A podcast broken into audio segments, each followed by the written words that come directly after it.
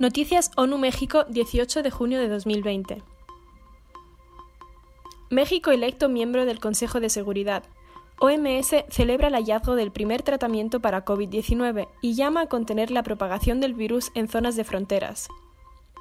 La ONU destaca que los refugiados han demostrado un papel esencial durante la crisis del coronavirus y urge a Estados Unidos reconocer el racismo estructural.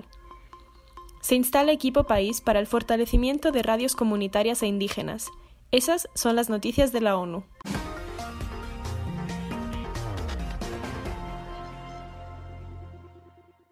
México fue electo miembro del Consejo de Seguridad. México fue electo hoy como miembro no permanente del Consejo de Seguridad de la ONU. El día de hoy, 17 de junio, en la Asamblea General de la ONU, México fue elegido para ocupar uno de los puestos no permanentes pertenecientes a América Latina en el Consejo de Seguridad, con el apoyo unánime del Grupo Regional de América Latina y el Caribe.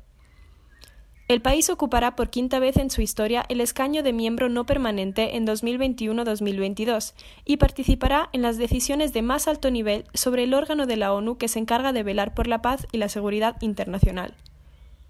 Los otros miembros no permanentes electos durante la 75 sesión de la Asamblea General son Kenia, Turquía, India, Irlanda y Noruega. La OMS celebra el hallazgo del primer tratamiento para pacientes graves de COVID-19. La Organización Mundial de la Salud celebró los resultados de los ensayos clínicos iniciales en el Reino Unido, que muestran que la dexametasona, un esteroide, reduce la mortalidad en los pacientes graves de coronavirus. Según los primeros resultados iniciales, para los pacientes solo con oxígeno, la dexametasona reduce la mortalidad en una quinta parte. Para los que requieren respirador, la mortalidad se reduce en un tercio. Sin embargo, la dexametasona no tiene efectos beneficiosos para los que tienen una forma leve de la enfermedad y no requieren asistencia para respirar, detalló el doctor Tedros Adhanom Ghebreyesus, el director de la organización. Por otro lado, el comité que supervisa el ensayo de la solidaridad ha decidido retirar la hidroxicloroquina de este estudio, ya que no reduce la mortalidad de los pacientes. Directora de la OPS, llama a contener la propagación de COVID-19 en poblaciones vulnerables en áreas de frontera. La directora de la Organización Panamericana de la Salud, Carissa Etienne, llamó hoy a los países a trabajar juntos para fortalecer la respuesta de salud dentro de sus territorios y a través de sus fronteras, para contener la propagación de los casos de COVID-19 en las zonas fronterizas entre las poblaciones migrantes y vulnerables. La mayoría de los pueblos en las fronteras carecen de una infraestructura de salud robusta y la calidad del servicio y el acceso a menudo son bajos. Debido a las limitadas instalaciones hospitalarias, muchas veces dependen de laboratorios de capacidad limitada y pequeñas clínicas que atienden a comunidades en grandes áreas de captación, dijo Etienne. El aumento de la transmisión de COVID-19 en estas áreas es motivo de seria preocupación y de acción inmediata.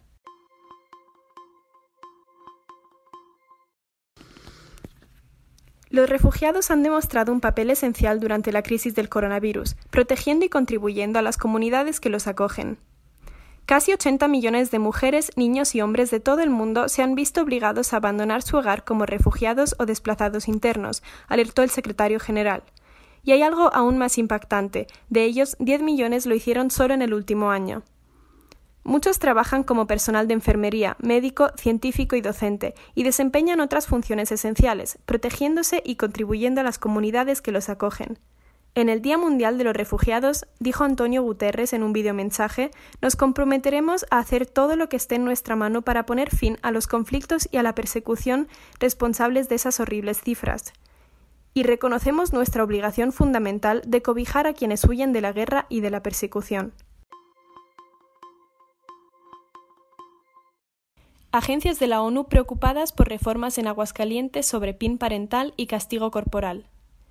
Las representaciones en México de la Organización del Fondo de las Naciones Unidas para la Infancia, UNICEF, las Naciones Unidas para la Educación, la Ciencia y la Cultura, UNESCO, el Fondo de Población de las Naciones Unidas, UNFPA, y la Oficina de Alto Comisionado de las Naciones Unidas para los Derechos Humanos, ONUDH, expresaron su profunda preocupación por las reformas a la Ley de Derechos de Niñas, Niños y Adolescentes de Aguascalientes y la recién promulgada Ley de Educación del Estado de Aguascalientes en relación al denominado PIN parental y la aparente permisividad del castigo corporal, por su carácter violatorio de los derechos de la infancia.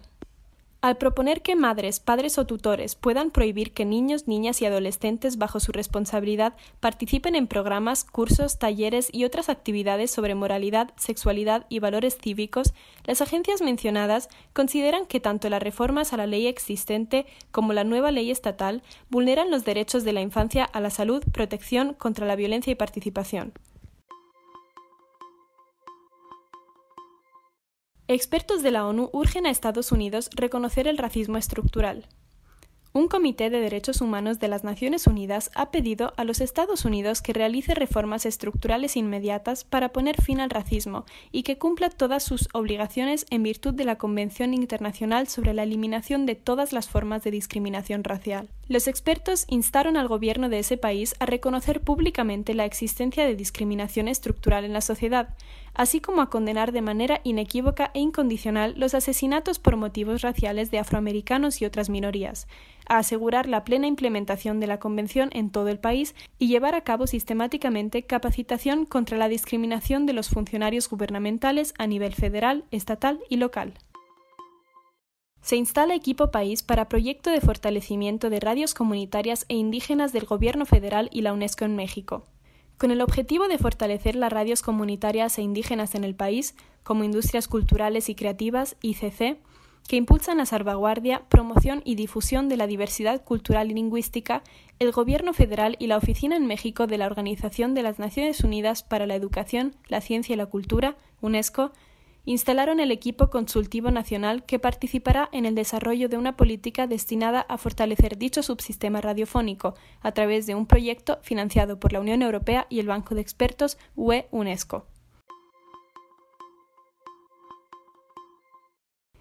El proyecto Diseño de Políticas Públicas para apoyar a las radios indígenas y comunitarias en México e incorporar contenidos indígenas en los medios de comunicación públicos y comerciales buscará generar mecanismos que favorezcan la constitución legal y la sostenibilidad de este tipo de radiodifusoras, la producción de contenidos en lenguas indígenas y un marco normativo y un entorno que impulse la inclusión de contenidos que reflejen la diversidad cultural y lingüística del país en medios de comunicación comerciales y públicos.